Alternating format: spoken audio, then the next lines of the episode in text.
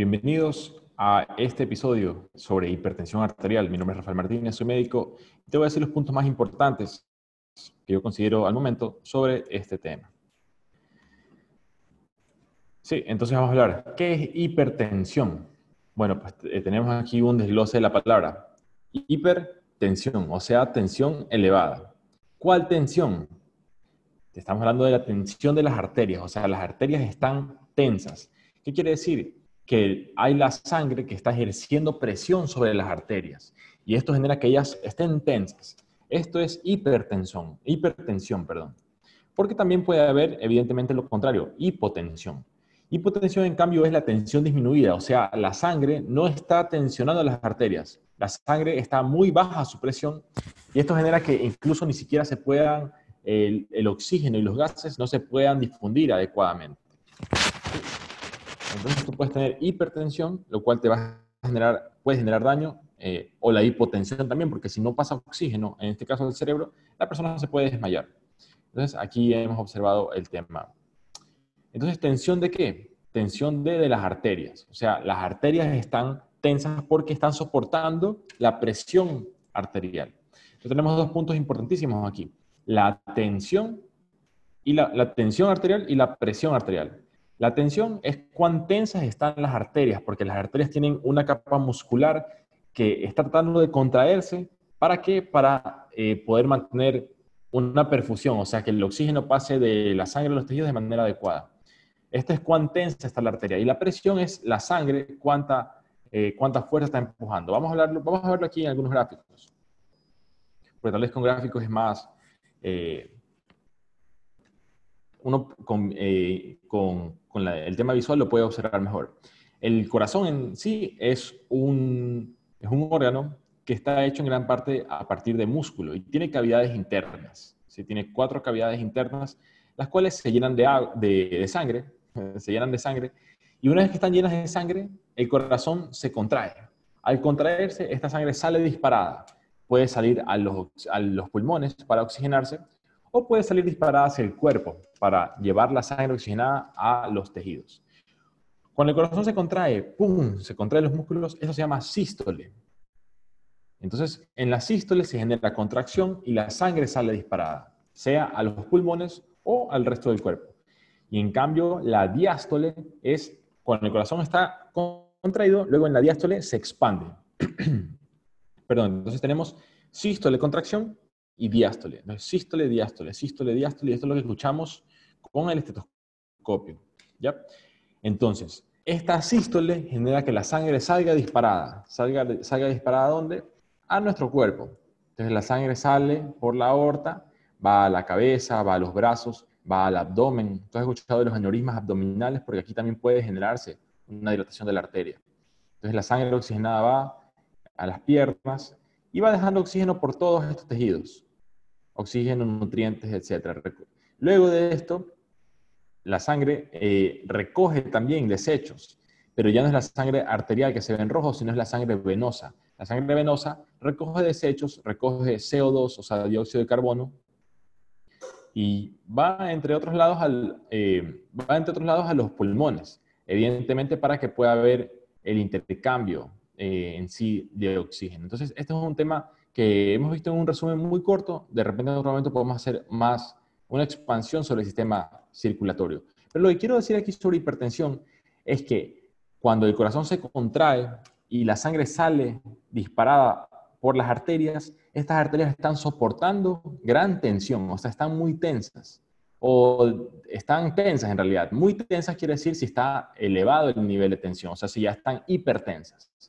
También las arterias pueden estar hipotensas, en ese caso, esa es la persona que, por ejemplo, se desmaya. Muchas personas que son hipotensas pueden desmayarse. ¿Por qué? Porque como eh, no hay mucha presión de la sangre, no pasa el oxígeno, en este caso al cerebro, y la persona puede perder el conocimiento. Esa puede ser una de las causas de que una persona pierda el conocimiento, la hipotensión.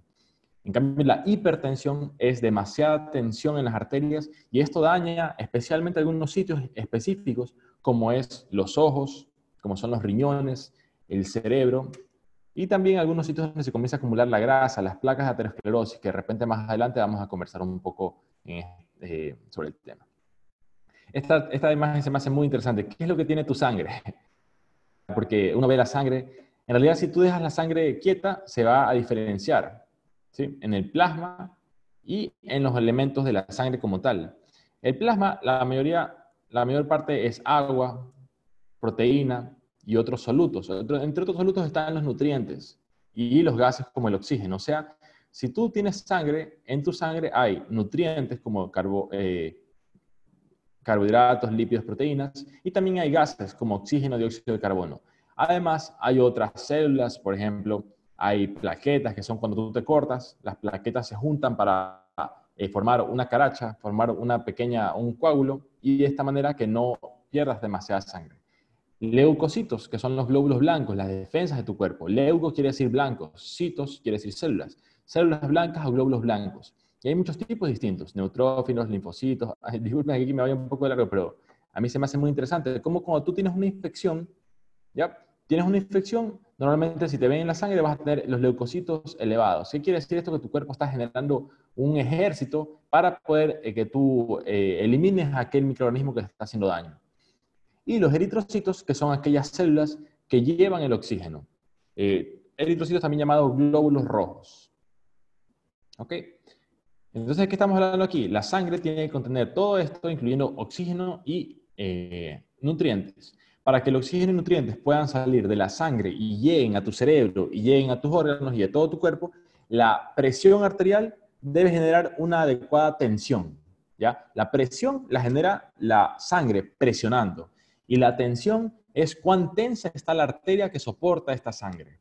Si la arteria está muy tensa, se llama hipertensión y se va dañando, especialmente en los ojos, porque en los ojos hay arterias, en, los riñones hay arterias, ¿sí? En estos sitios que te digo que se pueden dañar, en el cerebro hay arterias, y si están demasiado tensas, se dañan. Si en cambio están poco tensas, o sea, están hipotensas, entonces la presión de la sangre no va a ser suficiente y no va a llegar el oxígeno y los nutrientes, y la persona se puede desmayar. ¿Sí? Esto es lo que se llama también shock. Por ejemplo, tú has escuchado, la persona está en shock hipovolémico, es una persona que tiene un accidente y pierde muchísima sangre, entra en shock. ¿Por qué? Porque su presión arterial disminuye. Si su presión arterial disminuye, no va a llegar oxígeno al cerebro, especialmente en este caso hablamos del cerebro, si el, oxígeno, si el cerebro no recibe oxígeno por tres minutos, ya hay un daño eh, posiblemente permanente. Entonces, hay un tema técnico interesante. Entonces, quiero que te menciono. La sangre, digamos que acá arriba está el corazón, y la sangre está siendo bombeada, pa, pa. En cada sístole, sístole, sístole, la sangre es bombeada. Y esta sangre que es bombeada es bombeada a una alta presión. Esta presión genera tensión en las arterias. Si la tensión es excesiva, se llama hipertensión. Y vamos a observar qué quiere decir hipertensión, o sea, qué número es hipertensión. Sí.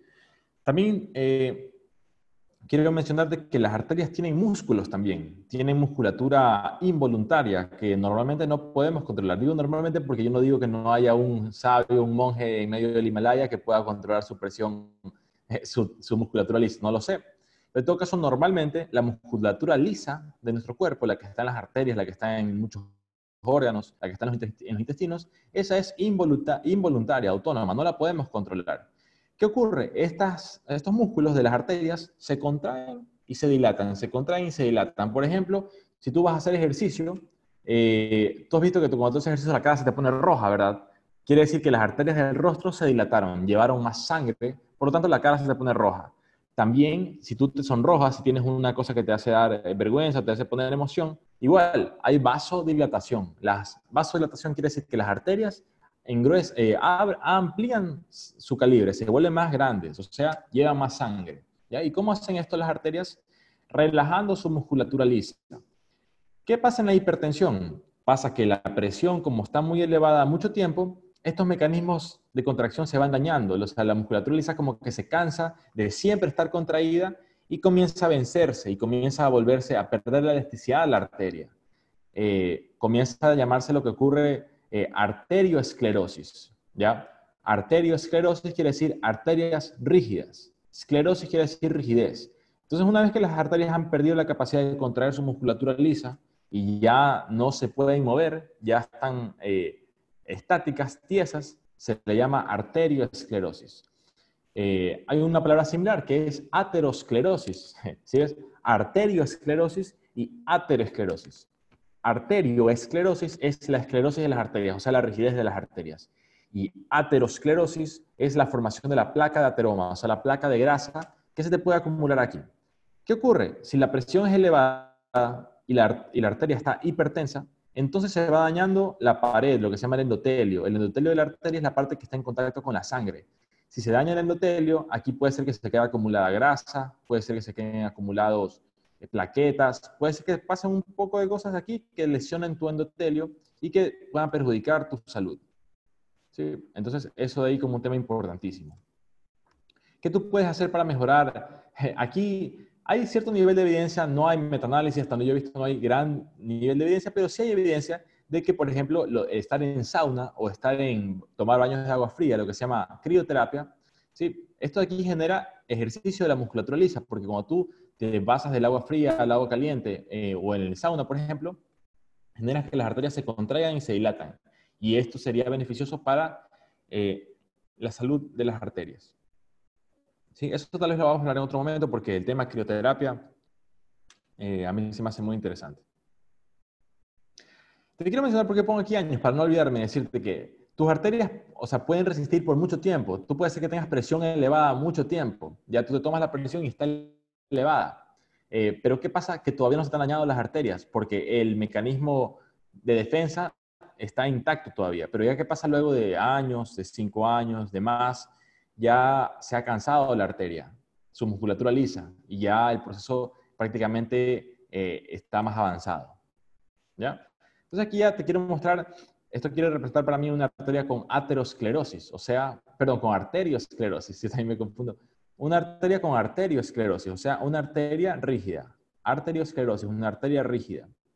Como está rígida la arteria, se ha ido dañando el endotelio, se ha ido acumulando aquí grasa. Aquí ya tú ves que esto no es una arteria casi, parece como una piedra. Ya es, es arteriosclerosis. Parece que hubieran hecho esos nombres similares para confundirse, ¿verdad? Entonces aquí ya tú ves que está esto rígido ¿Qué pasa aquí? Aquí se puede romper en cualquier momento estas placas de ateromas y aquí si se rompe la placa, se, queda la se coagula, porque es una herida, se comienza a coagular, pero se coagula dentro del cerebro y ahí es el stroke o derrame, como se le llama. Bien, no nos vamos a poner tan trágicos, te voy a decir algunos tips de que tú puedes hacer para prevenir y tratar este tipo de situaciones. O sea, vamos a hablar de algunos tips en términos generales.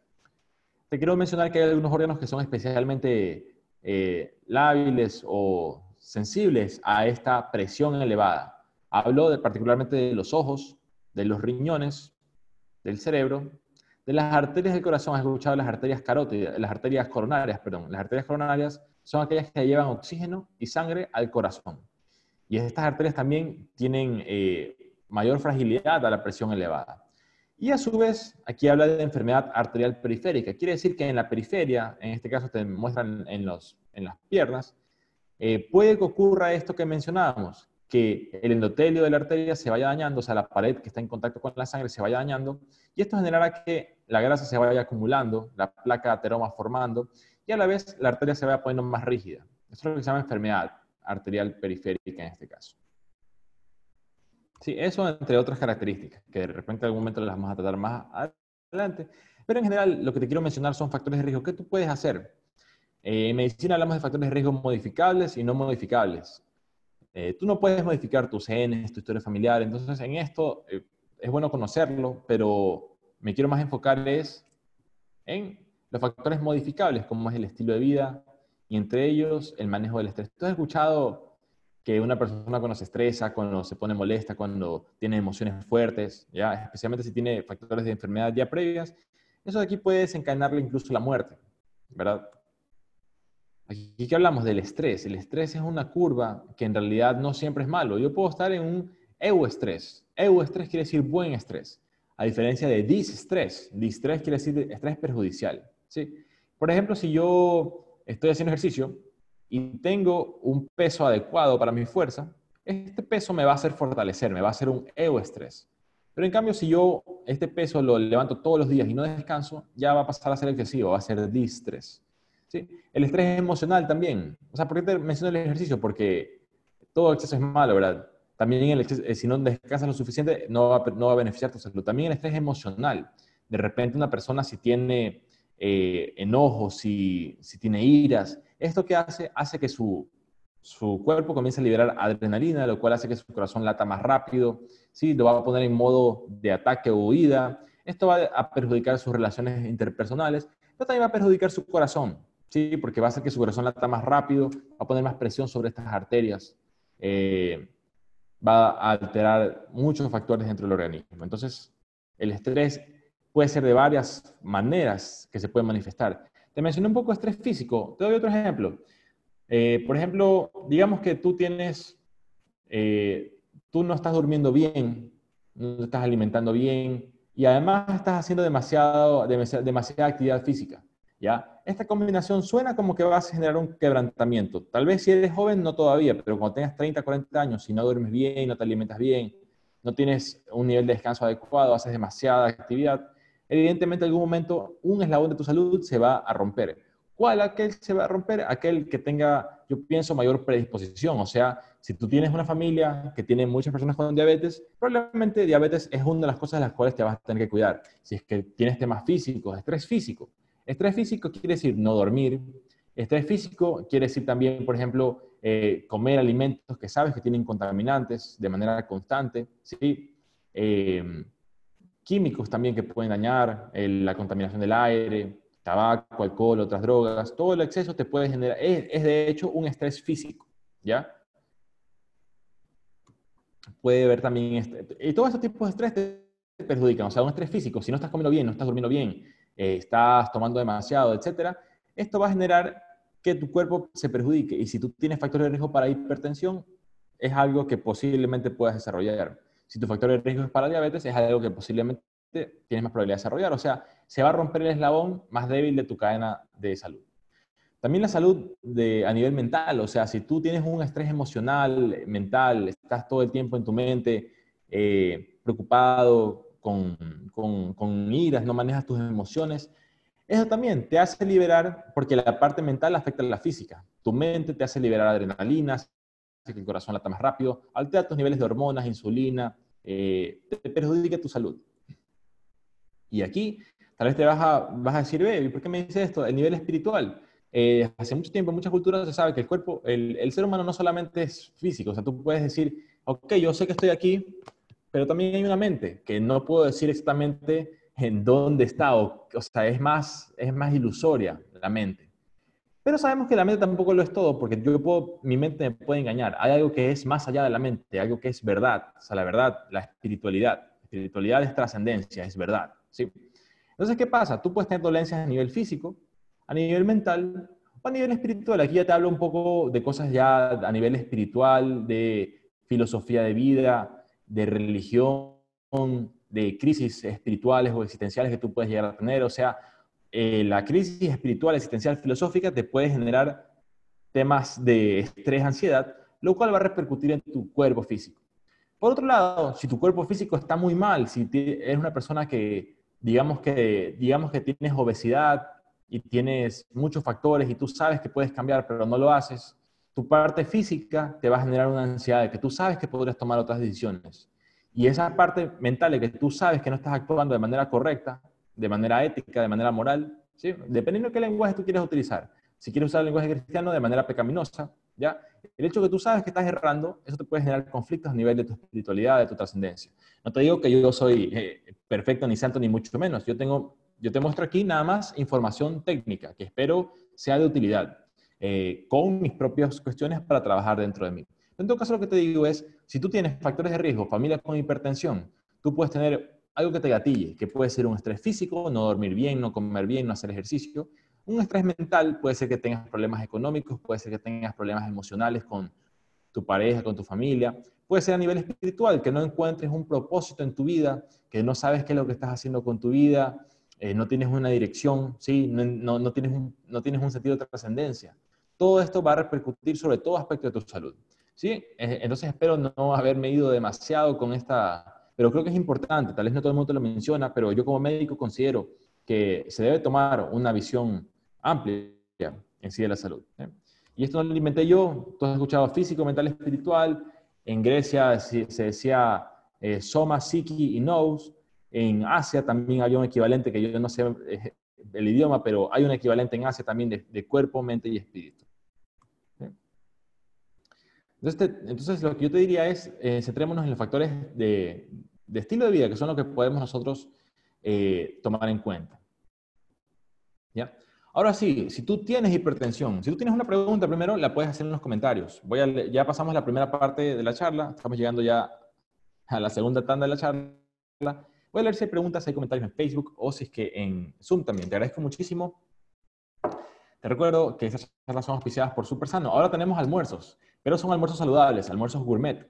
Eh, si tú deseas almuerzos saludables a domicilio y de manera puntual, tú puedes comprarlos ahora en supersano.com.es en la sección almuerzos. Asimismo, víveres, eh, productos de higiene personal, limpieza del hogar, tú puedes comprar en muchos sitios, pero si tú deseas apoyarme, te agradecería muchísimo si tú compras en supersano.com.es. Bien, con eso, con esta pequeña eh, cuña publicitaria, voy a observar si es que hay comentarios en Facebook y en...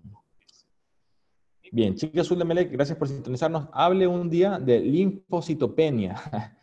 sí, sería interesante. Linfocitopenia, ya estamos hablando de eh, tal vez especialidad hematológica, o sea, de la sangre, ya tal vez en algún momento lo manejemos. Es un tema complejo, no es mi tema fuerte, de hecho me interesa muchísimo, a mí me, me gusta mucho, pero tendré que prepararlo muy bien. Sí, linfocitopenia. No me animo a decir nada en este momento porque es bien complejo. Eh, es bien complejo ese tema de leucocitos, linfocitos, la diferenciación celular. O sea, ya es un tema que no me, no me animo el momento. Voy a ver si es que hay comentarios ahorita en Zoom y si no, ya vamos a pasar a la parte eh, práctica. Bien. Muchas gracias, Nixon, por sintonizarnos.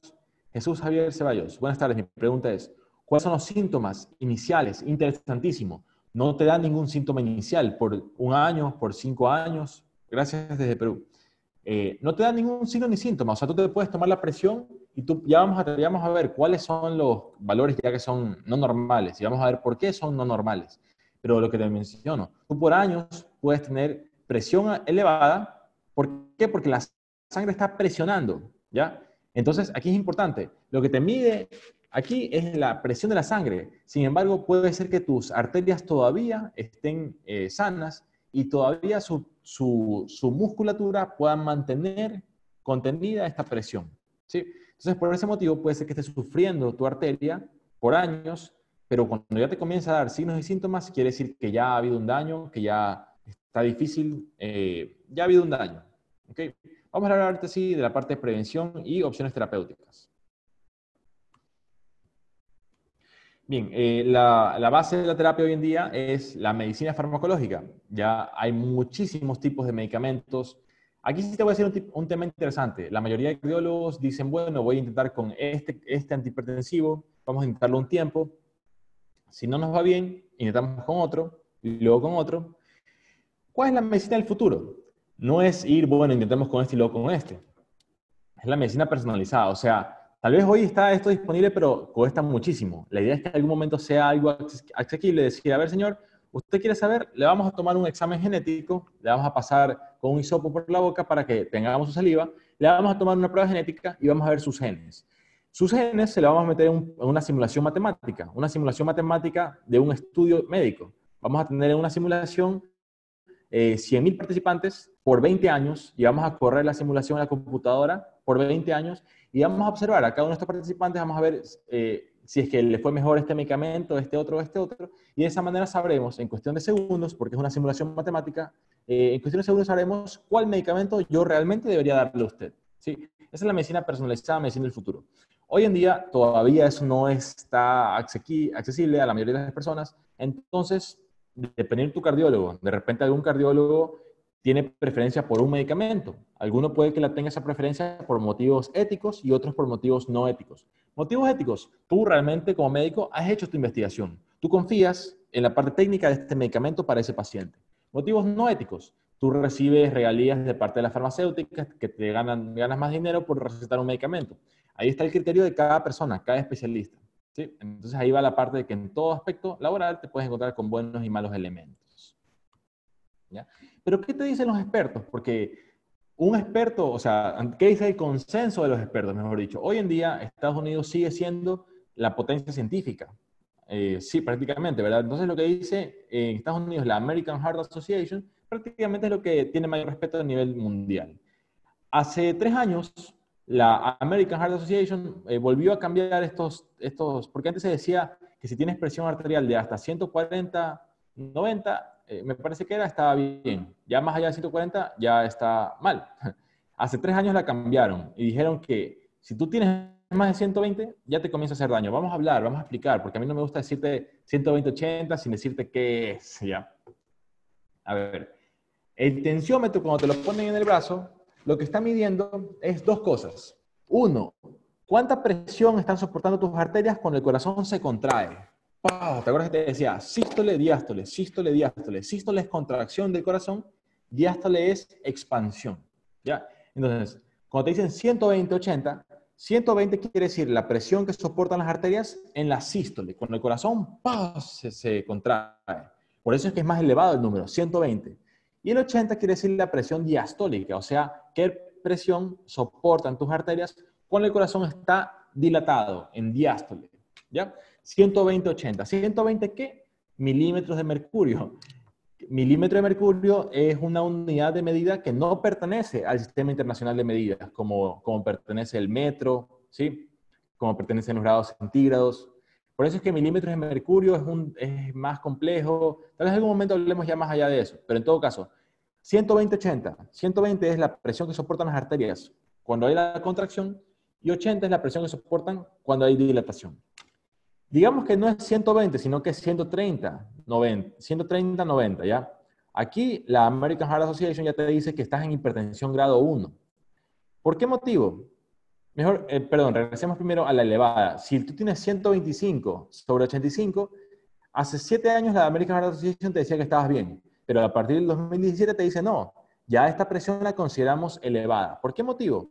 Porque se sabe que si tú en reposo, si estás tranquilo en tu casa y tienes 125 sobre 85, eso quiere decir que tus arterias están sufriendo daño. O sea, si no tengas ningún signo ni síntoma, con esa presión en reposo te estás haciendo daño. Por eso es que ellos recomiendan según el criterio de cada profesional, ya dar medicina en esta etapa, ¿ya? Pero no, doctor, pero si no tengo ningún signo ni síntoma. Sí, pero la evidencia dice que con esta presión sí estás recibiendo daño. Por eso, para que no recibas daño, mejor te doy una medicina y tú te quedas con una presión menos de 120-80. ¿Ya? Hay mucha controversia, hay quien te dice, no, pero si estas tablas cambian es para recetarle más medicina a más personas y ganar más dinero. No te lo puedo afirmar, no te lo puedo negar, lo podemos conversar, lo podemos debatir, ¿verdad? En todo caso, la American Heart Association ha hecho eh, la conclusión de que con presiones de 125, 85 ya te estás haciendo daño. Por lo tanto, ya te habla de presión elevada. Pero todavía no te dice eres hipertenso. Te dice eres hipertenso a partir de 130 sobre 90. ¿Ya? No vamos a entrar más en detalle. En realidad, yo tuve un tiempo un, un noticiero médico muy bueno, Medicina y Nutrición al Día. Todavía está en YouTube y en Instagram donde cubrimos, en el 2017 fue ese noticiero, y sacamos esta noticia. Me recuerdo como, en realidad se me hace como que no fue tanto tiempo atrás, pero ya han pasado tres años. Medicina y nutrición al día. Lo que sí te quiero decir, ya estamos llegando a la parte casi final de la charla, te quiero decir, siempre una medicina va a tener efectos deseados y efectos adversos. El efecto deseado en este caso es que tu presión arterial baje a al menos 120. ¿Por qué? Porque se sabe que si tu presión arterial perdón, es 125, te estás haciendo daño. Eso es lo que dice la American Heart Association. Entonces, como efecto deseado, te quiero bajar la presión. Señor, usted tiene 128 sobre 89. Eh, no es hipertenso, pero está elevado. Le voy a bajar a 120-80 con esta medicina. Perfecto. Eso es lo que las guías clínicas te dicen que está bien. ¿ya? Algunos médicos te pueden decir, no, no, no, no considero, pero bueno, eso será criterio de cada uno. Efectos adversos. Claro, hay muchísimos efectos adversos dependiendo de qué fármaco antihipertensivo estemos hablando. ¿Ya? Yo personal y profesionalmente soy de la línea que te dice, eh, la medicina no es para tomarla siempre si es que puedes evitarlo. O sea, en una crisis, claro que te tienen que bajar la presión. O sea, si tú estás con, con una crisis hipertensiva, si estás en 180 puedes morir. Entonces, evidentemente. Pero ¿qué pasa si es que tú eres una persona que no hace nunca ejercicio, no duerme bien, no comes bien y tienes presión un poquito, un poquito elevada? muchos médicos te dirán, bueno, intentemos bajarla con antihipertensivos y también a la vez hagamos un estilo de vida más saludable. Eh, luego podemos ir disminuyendo los antihipertensivos y vemos que con el estilo de vida más saludable es suficiente para mantener presiones normales. ¿ya? Hay en cambio otros médicos que te dirán, no, mejor solamente toma el medicamento el resto de tu vida porque yo no voy a arriesgarme de que tú no cumplas con tu dieta, con tu ejercicio, y luego yo tengo la responsabilidad de, de la terapia. Bien, entonces evidentemente es algo muy sensible, no le voy a decir a nadie qué debe hacer, sin embargo, sí te voy a decir que hay muchos criterios y si tú no estás de acuerdo o no te satisface el criterio de un médico, tú tienes todo el derecho del mundo de una segunda opinión, de una tercera opinión. Especialmente cuando hablas de cirugías. Yo sí te digo, cuando hablas de cirugías, siempre consulta con otra opinión antes de operar. Porque pueden haber muchas maneras de hacer una misma cirugía. Puede que un médico prefiera hacer una, pero no sea la que más te convenga. Entonces, interesante ahí ese tema. Bien, el pilar del tratamiento sí es el tratamiento farmacológico. Ya, o sea, si tú, digamos, a un ser querido, a un familiar, yo no le diría, no, o sea, yo sí le diría, tómate todos los días la presión, eh, con tu cardiólogo consulta para ver opciones. Y yo sí diría, si es que es posible, eh, disminuye para ver si con, con, estilo de vida es suficiente para mantener presiones normales. Pero si no lo es, evidentemente no te vas a dañar los riñones, no te, no te tienes que estar dañando los ojos. ya, eh, un suplemento muy bueno, de hecho, no es porque yo lo venda, pero así no lo vendiera, sí se lo recomendaría. Astaxantina y ácido alfa-lipoico. Son dos suplementos excelentes para el tema salud retiniana, salud de los ojos. La salud de los ojos eh, puede verse afectada en la hipertensión, en la diabetes.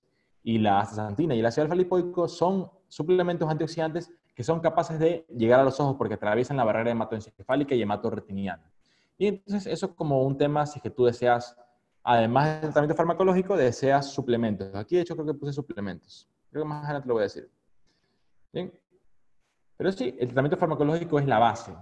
Luego hay otros temas que lo vamos a desglosar como son la dieta, el ejercicio y el descanso. Vamos a hablar un poco primero de la dieta.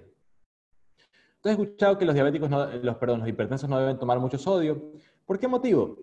Eh, el sodio a nivel microscópico por, por interacciones eh, electroquímicas, el sodio atrae como un magneto el agua. O el sodio cuando está ahí atrae el agua, atrae agua, ¿ya?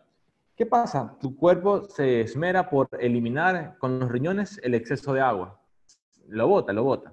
Pero si tú tienes demasiado sodio en tu organismo, una vez que ya has filtrado el agua y lo vas a eliminar, parte de esa agua regresa nuevamente a tu sangre.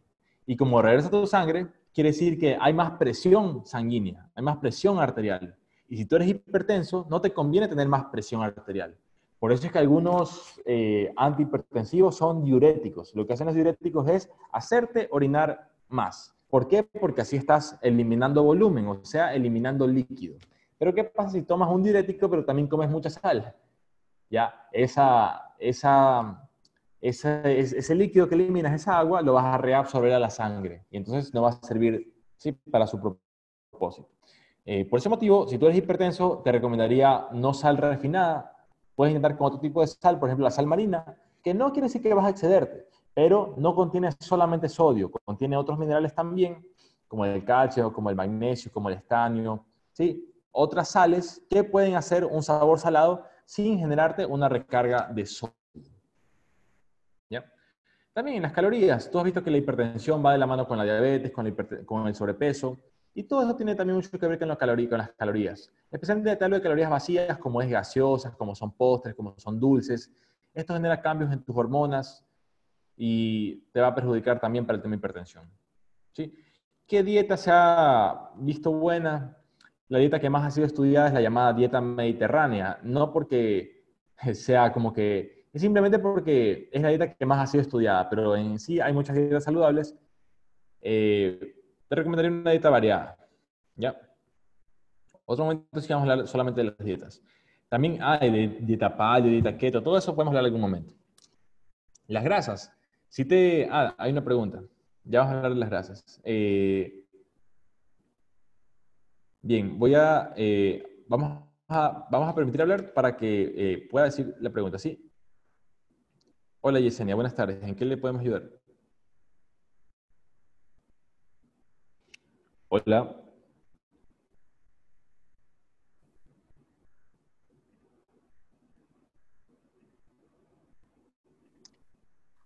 Sí, hola Yesenia. Este, ¿Puede hablar para ver si es que puede hacer su pregunta? ¿Qué tipo de dietas se pueden realizar?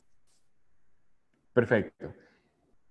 ¿Qué tipo de dieta se puede realizar en una persona hipertensa? Lo, ¿Qué es una dieta saludable? Es una dieta en la cual no te faltan nutrientes, o sea, no te faltan proteínas, no te faltan vitaminas, no te faltan minerales, y además te gusta lo que estás comiendo, porque no vale comer algo que no te gusta, ya, porque eso también no, no favorece la digestión. O sea, si te lo pongo en términos técnicos, si tu momento de comer es un momento de estrés, no te gusta, entonces vas a poner a tu cuerpo no en modo eh, de sistema nervioso parasimpático, o sea, de relajación, sino sistema nervioso simpático, adrenalina, no va a ser bueno para la digestión. Pero en general, ¿qué dieta va a ser saludable? Aquella en la cual no te falten nutrientes, eh, no tengas ningún exceso tampoco de componentes. En este caso, si tú tienes hipertensión, te recomendaría sí una dieta baja en sodio. ¿Qué quiere decir baja en sodio? O sea, tú depende cómo tú prepares el arroz, le puedes poner más o menos sal, le puedes poner sal refinada o le puedes poner eh, sal marina, le puedes poner la sal rosada también o llamada también sal del Himalaya. Eh, entonces son algunas opciones. A huevo también, por ejemplo, a las papas fritas. De repente, cómo tú cocinas tiene mucho que ver con el tema sodio. Calorías. Eh, las calorías son la cuánta energía tú tienes en tu cuerpo para poder gastar. Y si no la gastas, tu cuerpo la guarda como grasa.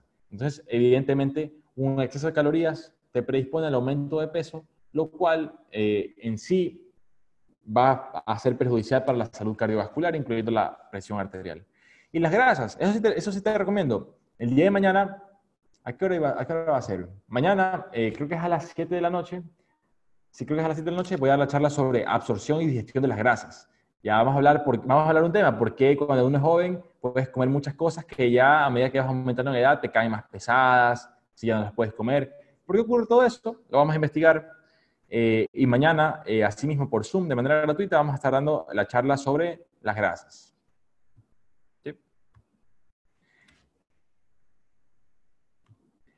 Ahora sí, ejercicios. Estamos llegando a la parte final. Ejercicios.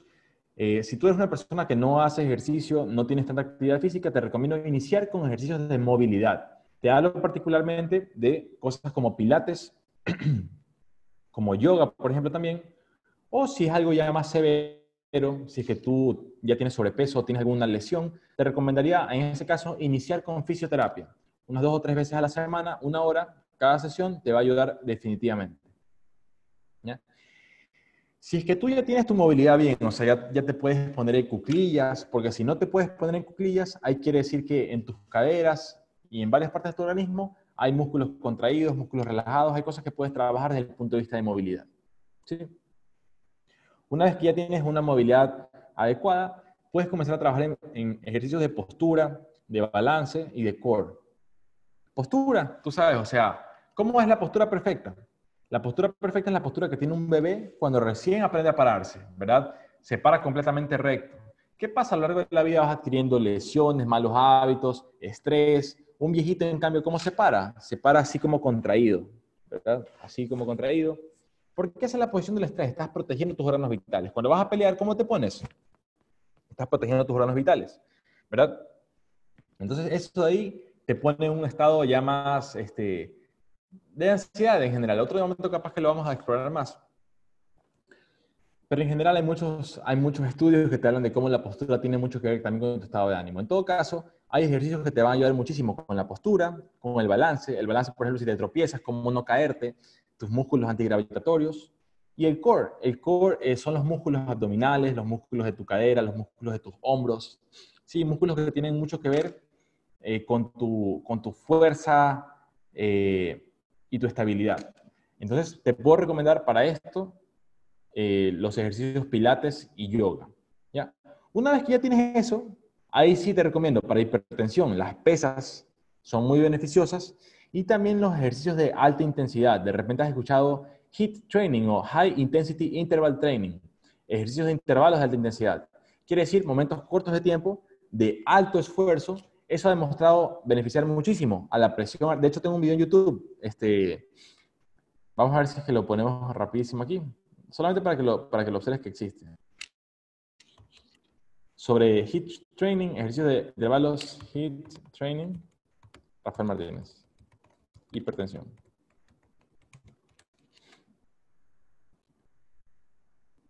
no lo encontré tan rápidamente. Bueno,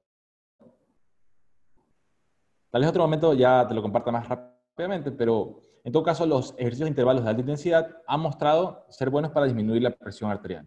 Claro, no es que vas a dejar de tomar tu medicina, no es que vas a dejar de escuchar a tu médico, tu nutricionista, pero dentro del esquema terapéutico, donde va tratamiento farmacológico, dieta, calidad de eh, estilo de vida y dentro de esos ejercicios, te recomiendo sí los ejercicios HIT, especialmente para el tema de hipertensión arterial, han mostrado muchos beneficios.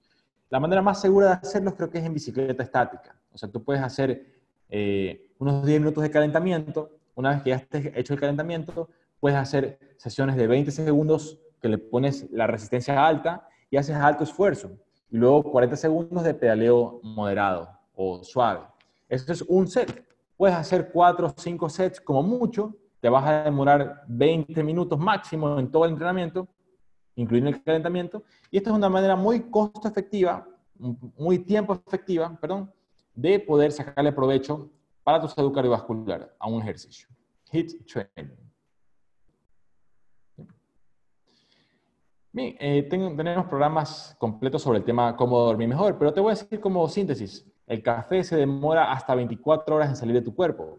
Hay personas que no son sensibles al café. Hay personas que toman café y se van a dormir. Pero si tú tienes insomnio y tomas café, eh, esa puede ser la sola causa de tu insomnio. Café o también té estimulantes, como el té verde, como el té de jengibre, como el té de guayusa, el té negro. Ahí tú puedes buscar cuáles son té estimulantes y cuáles son té relajantes. ¿sí? También las siestas. La siesta no es mala, pero si tú tienes insomnio, no te recomiendo hacer siestas, porque eso va a alterar el ritmo circadiano, te vas a liberar melatonina en la mitad del día, ¿sí? Eh, también te va a disminuir lo que se llama mm, adenosina, que es la molécula que se acumula en tu cerebro a medida que avanza el día y que al final del día debería estar en altas concentraciones y es lo que te hace estar cansado. Si tú en la mitad del día disminuyes esta molécula de adenosina, no vas a tener altas cantidades en la noche, por lo tanto no vas a tener tantos sueños. ¿sí? Entonces, tomar siestas, si no tienes problemas de sueño, está bien. Sí, es rico incluso, es muy rico tomar siestas. Pero si tienes insomnio, no te lo recomiendo. Mejor sal a caminar, que te dé el sol, para que tú sepas, tu cuerpo sepa que todavía es de día. Y esto es lo que se llama ritmo circadiano, que durante la noche liberas melatonina cuando estás dormido, cuando hay oscuridad, y durante el día liberas cortisol, la hormona del ejercicio, de la actividad. Las alteraciones del ritmo circadiano, o sea, si tú no duermes bien, esto perjudica todo tu cuerpo, incluyendo tu presión arterial. Uy, aquí me faltó ponerle... Perdón un momentito. Aquí está, ok. Bien, ya te dije lo más importante para el tema hipertensión, pero sí te voy a mencionar algunos coadyuvantes. Coadyuvantes es algo que eh, beneficia la terapia, pero que no es lo más importante. Tú puedes tomar suplementos. Te mencioné específicamente en el caso para evitar retinopatía hipertensiva, el daño de la retina del ojo, este, daño del riñón, daño del cerebro, te recomiendo especialmente la astaxantina, astaxantina y el ácido alfa-lipoico. ¿Sí? Astaxantina, de hecho, ahí sí te voy a mostrar mi video en YouTube, porque ese sí, eh, astaxantina. Aquí estoy, la verdad estoy orgulloso porque, porque es el segundo video más visto, mira. Y aquí tú puedes observar 45, eh, 45 minutos de todo el tema astaxantina. ¿ya? este, este antioxidante, su beneficio es que es capaz de llegar a los ojos. Tú has escuchado, por ejemplo, que la vitamina C es un antioxidante, la vitamina E es un antioxidante, muy bien, pero no llegan a todo el cuerpo porque los ojos y el cerebro están protegidos por lo que se llama membrana hematoencefálica. También y la parte de los ojos se llama hematorretiniana, ¿ya? Hematorretiniana y hematoencefálica. Y esta barrera eh, impide que muchos antioxidantes pasen al cerebro y pasen a los ojos. La astaxantina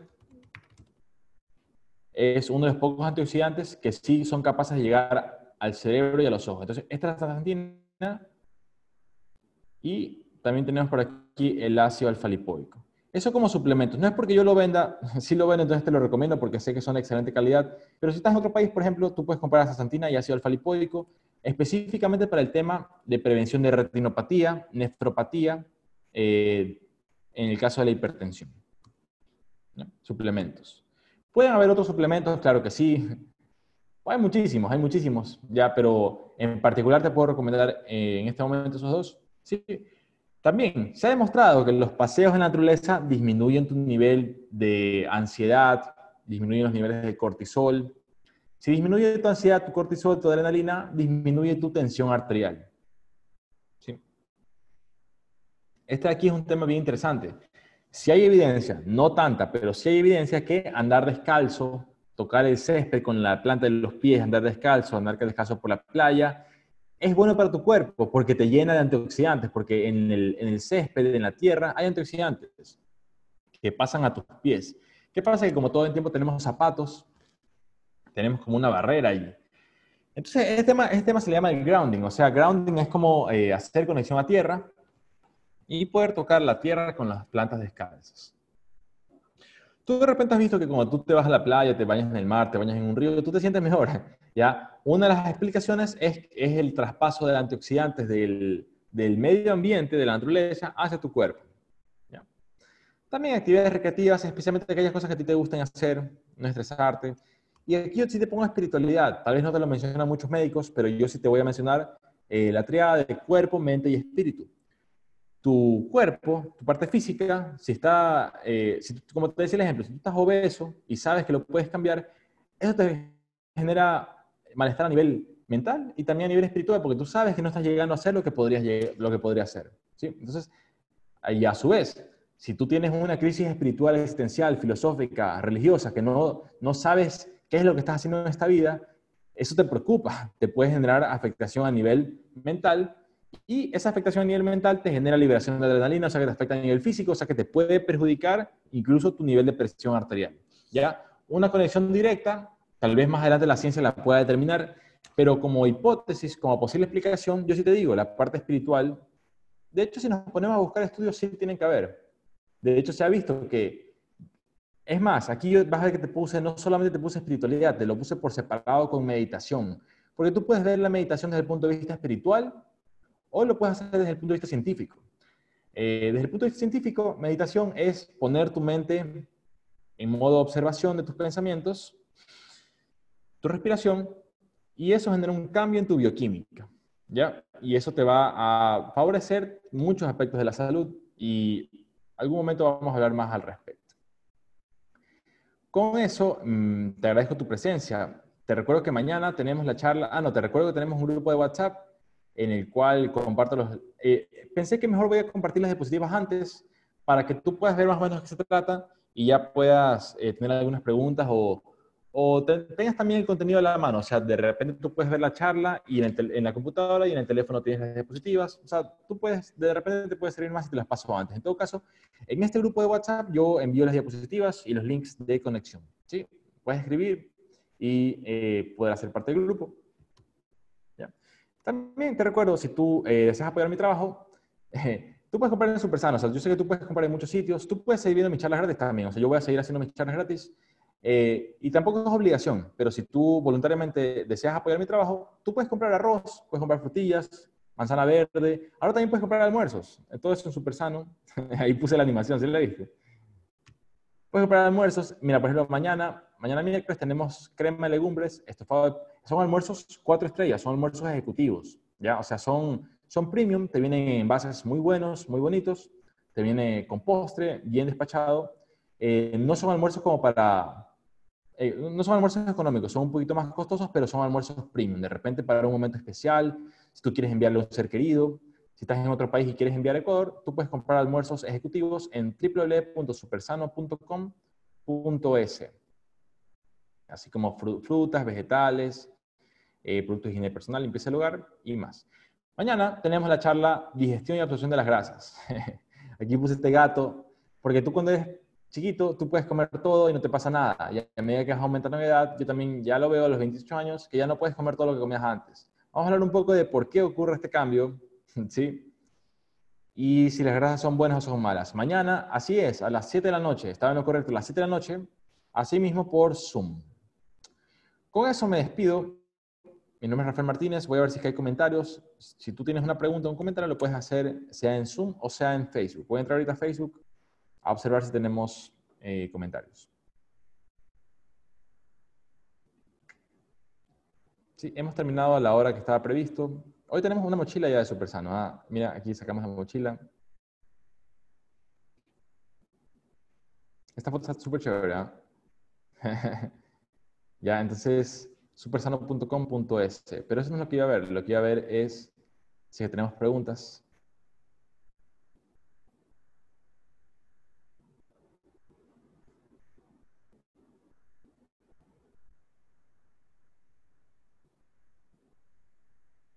Bien, ya para finalizar te recuerdo que tú puedes escuchar este contenido en eh, podcast. Tú puedes poner en, Spotify o en Apple Podcasts, tú puedes poner en el buscador Rafael Martínez Mori y te va a salir mi podcast.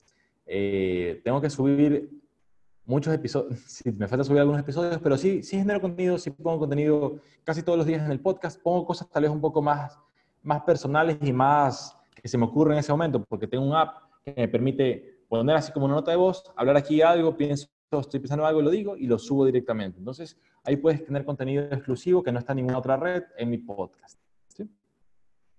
Ahora sí vamos a preguntas. George Lucero, gracias por ver. Hace dos años me recomendaron Iltux de 20 miligramos para la hipertensión. ¿Qué le parece esa pastilla? Bien, en realidad mm, no quisiera meterme en temas de especialidad eh, porque son temas ya de criterio, de criterio en base a experiencia clínica. Eh, yo soy un capacitador de temas generales. Sí, además, no sabría, este es el nombre comercial y no sabría cuál es el principio activo.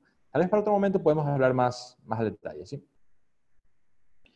Bien, y gracias Eric Ramírez, felicidades doctor y gracias por sus charlas. Muchísimas gracias a ti, a mí me gusta muchísimo dar las charlas, eh, me gusta mi trabajo, soy médico, o sea, soy emprendedor, en realidad me gradué de médico, pero más médico, o sea, médico, no ejerzo la clínica, hago mis emprendimientos que son súper sano, eh, ahora Super Sano Gourmet, que son los almuerzos, y también estoy con otros emprendimientos. Ya tengo, por ejemplo, la agencia de manejo de redes y de, de página web. Si tú deseas una página web para tu negocio que funcione bien, con mi agencia te la sacamos en pocos días. ¿sí? Entonces, para más información, me puedes escribir a mis redes sociales o si tú deseas recomendar a alguien que necesite una página web, porque hoy yo sé que hay mucha gente que te ofrece página web y al final no te la entrega en los tiempos adecuados. Yo te garantizo excelencia, eh, puntualidad, como en todo lo que hacemos. Entonces, eh, tú puedes comprar en el Supersano o puedes eh, seguir mis charlas y estaremos siempre en contacto. Con eso me despido, que tengas una buena tarde eh, y nos vemos mañana en la charla sobre digestión y absorción de las grasas. Sí, mi nombre es Rafael Martínez y espero que, que te haya gustado y hayas disfrutado de esta información. Bien, con eso ya puse dejar de grabar, entonces aquí ya estamos finalizando. Bien, muchas gracias por ver esta charla y nos vemos el día de mañana. Que tengas una buena noche.